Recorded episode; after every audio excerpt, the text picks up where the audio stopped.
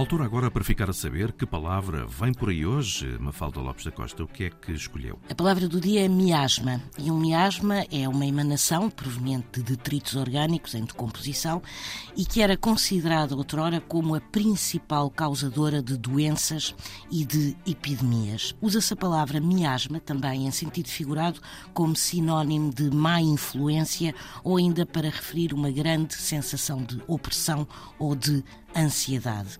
O termo miasma vem do grego, onde remetia para nódoa, mancha, e deriva do verbo miaino, que significa manchar, sujar, emporcalhar. E daqui se explica a razão pela qual, durante muito tempo, esta palavra designou uma imaginária exalação de certas matérias que era capaz de gerar doenças de todo o tipo. Palavra do dia, edição Mafalda Lopes da Costa.